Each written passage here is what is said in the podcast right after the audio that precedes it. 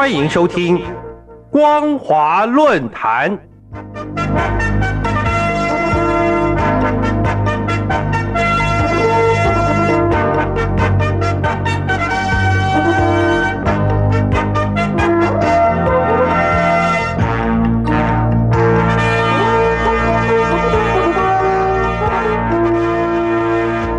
听众朋友您好，欢迎收听光华论坛，我是黄轩。今天的论坛主题是从俄乌战争、以巴冲突看两岸和平的重要性。各位听众朋友，今年是一个全世界动荡不安的一年。俄乌战争从二零二二年二月二十一号开始到今天，战火没有停息的迹象。原来大约四千一百万人口的乌克兰，根据联合国不完全统计。平民死亡人数超过一万人，至少有一千两百万人逃离了家园，也就是大约超过四分之一的年轻乌克兰人逃离了家园。另外，俄罗斯透过独立公投，已经吞并乌克兰大约百分之十五的领土。根据《纽约时报》的报道，俄乌战争已经造成两国军队接近五十万人的伤亡。今年十月七号，巴勒斯坦的哈马斯突袭以色列，造成了一千两百人丧命，大约有两百多人被掳走为人质。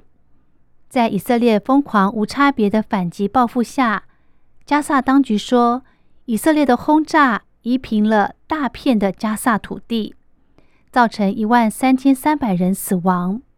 并导致两百三十万人当中有大约三分之二的人无家可归。无论接下来俄乌战争或是以巴冲突会不会有和谈的可能，或是在斡旋的外交风云之后，战争会不会很快的落幕，我们无法预判。但我们知道，人死不能复生。这些在俄乌战争、以巴冲突死亡的两万五千多名平民，以及在战争冲突中伤亡的五十多万名军人，如果能有一方墓地埋葬尸骨，还算是好的。最怕的是，可怜无定河边骨，犹是春归梦里人。亲人是生是死，四肢残缺的人要如何度过余生呢？另外，大约一千三百五十万人逃离家园，或是无家可归。这些人的心灵伤痛、仇恨以及报复心理，不知道要用几辈子的时间才能够消除。或许这些国家仇恨永远不能消除。在这里，我们不打算谈这两场战争冲突双方的背景原因以及是非对错。我们关切的是，为什么战争双方的仇恨这么深、这么久呢？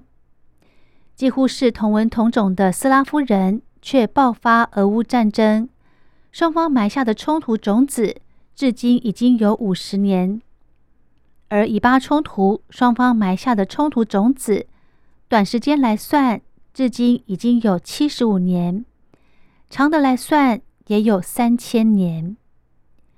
可见，要消弭战争所带来的伤痛与仇恨，是多么的不容易，是多么的困难。所以，海峡两岸千万不能有战争。海峡两岸有不能解的深仇大恨吗？没有。所以，谁先挑起战争，让人民骨肉分离、流离失所，谁？就是民族的罪人。值得庆幸的是，今年十月十八号，习近平在“一带一路”十周年的峰会演讲中，重提他六年前讲过的话。他说：“古丝路之所以名垂青史，靠的不是战马和长矛，而是驼队和善意；不是坚船利炮，而是宝船和友谊。”这话精准注解了一带一路的要义。听在俄乌战争流离失所的千万乌克兰难民，以及加萨走廊炮火下正大批殒命的巴勒斯坦人的耳里，该有多感慨呢？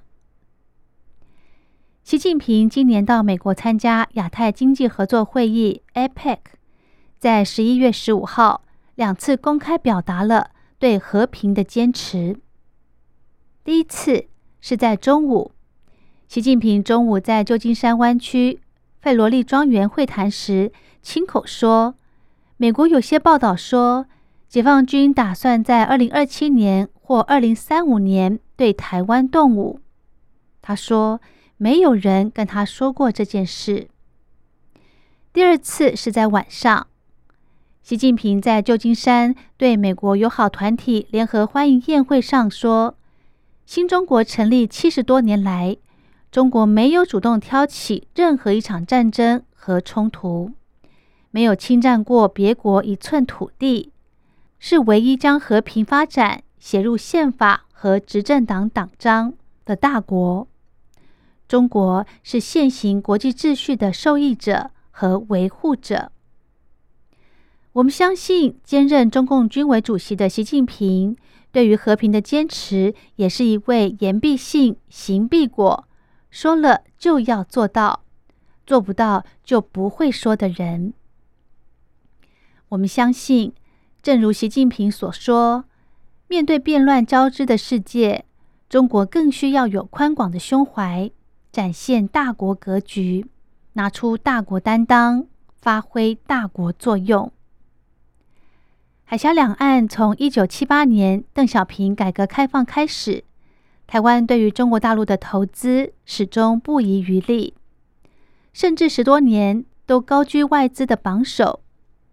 而现在，台湾已经有三十四万五千多的大陆籍配偶，这些远渡重洋到台湾的同胞们。有自己组成各种联谊团体的，有的透过 YouTube、TikTok 拍各种短片放在网络上，也有些配偶甚至参加基层选举，还当上基层的村里长。可以说，在许多方面都已经越来越成为你中有我，我中有你的命运共同体。我们期待海峡两岸永远不要有战争。能够共创和平发展的时代潮流，实现互利合作、共同繁荣的世界现代化，构建海峡两岸命运共同体。